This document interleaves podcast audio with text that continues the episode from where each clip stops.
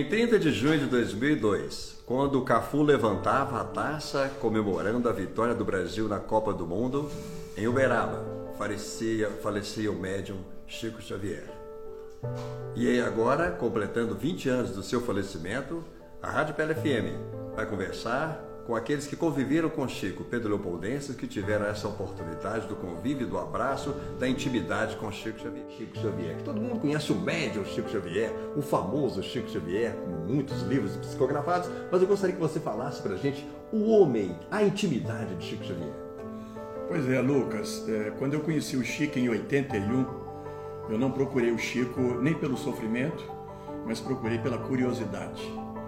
Então eu nunca claro, as, as extraordinárias faculdades mediúnicas de Chico Xavier, mas não foi isso que me chamou a atenção. Nesses 21 anos de convivência, a humanidade. Um ser humano simples, como eu costumo dizer. Nasceu simples, viveu simples e morreu simples. Simples assim. Nós é que complicamos. E ele era um típico mineiro. Uma criatura, além de ser simples, ele era um contador de histórias impressionante. Adorava um homem muito bem-humorado, de bem com a vida, de bem com os homens e com ele mesmo. E é, essa humanidade dele é que me chamou a atenção. Uma criança e um general. De bobo ele não tinha nada, mas como bom mineiro ele não gostava de, ele ficava profundamente constrangido com os elogios. Mais de 500 livros, né? Ele que teve o primeiro contato com o efeitou um compromisso de 30, passou para 50 chegou a 100 e ele achava que ali terminava essa tarefa. Aí o Emmanuel falou: agora você já está desapropriado. É até o final da sua encarnação, assim o Chico fez.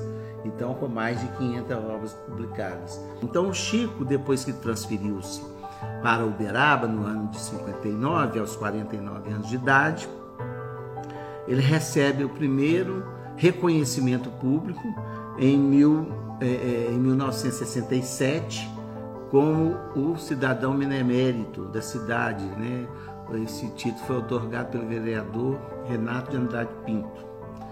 E em 68 ele recebe o título de cidadão mais ilustre em Uberaba. Eu vou parafrasear o biógrafo uberabense Carlos Antônio Bacelli. Chico Xavier não foi um anjo exercendo o papel de um homem. Ele foi um homem do mundo e no mundo exercendo o papel de um anjo.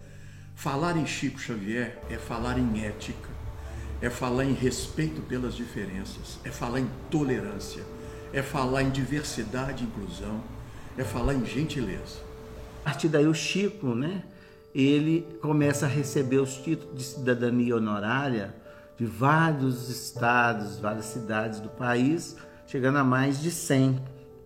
Então isso foi em 71.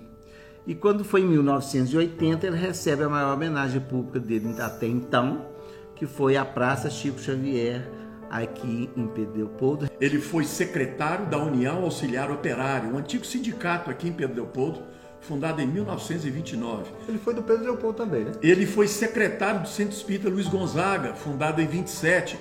E ele foi secretário do Pedro Leopoldo Futebol Clube, fundado em 33.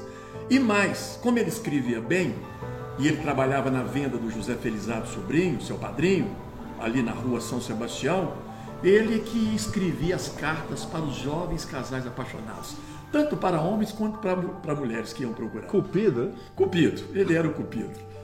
Estudou o primário, com muitas duras penas, mas com muita inteligência e sabedoria. Temos até uma declaração do Dr. Cristiano Ottoni, que foi professor do Chico, numa entrevista de 1935, o Chico com 25 anos de idade, ele deu uma entrevista falando da inteligência superior do Chico, da capacidade de memorização que o Chico tinha, de assimilação de respostas prontas de raciocínio. Então ele era além da média, né, dos alunos que estudavam. E o Chico também, quando ele começou a psicografar, para entender o que os espíritos ditavam, o Chico estudou português. Para ir aos Estados Unidos, o Chico estudou inglês, devido à disciplina que o Chico tinha né, e da fidelidade ao trabalho que ele abraçou. Agora, o que o Chico gostava de comer? É um tropeirinho? É um pãozinho de queijo mineiro? Na verdade, ele tinha uma comida diferente? O que você observava assim na, na normalidade, na intimidade do Chico? No homem Chico, você vê? Alimentação normal. Adorava doces. Né? Adorava um franguinho.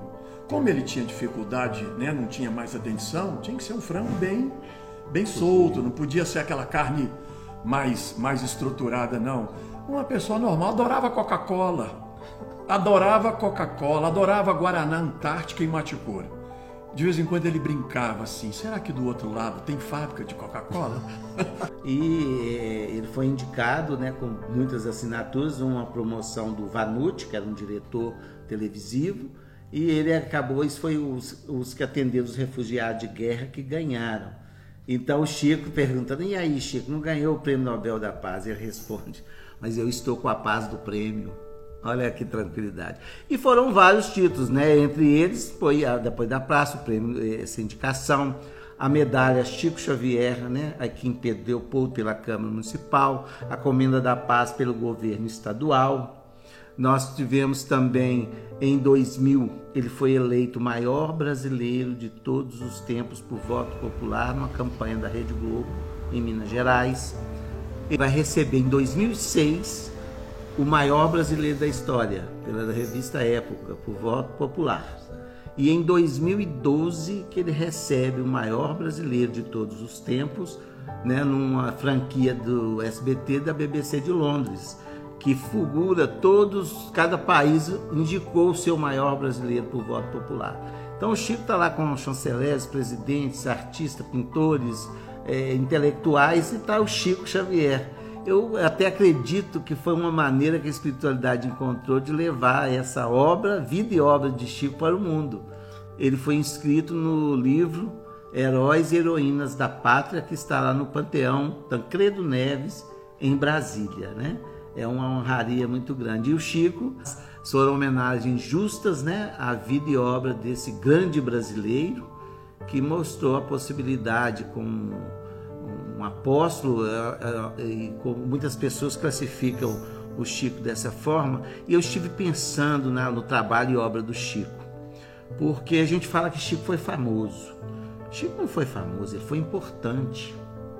Muita gente fala que as mensagens do Chico são muito bonitas, não são verdadeiras.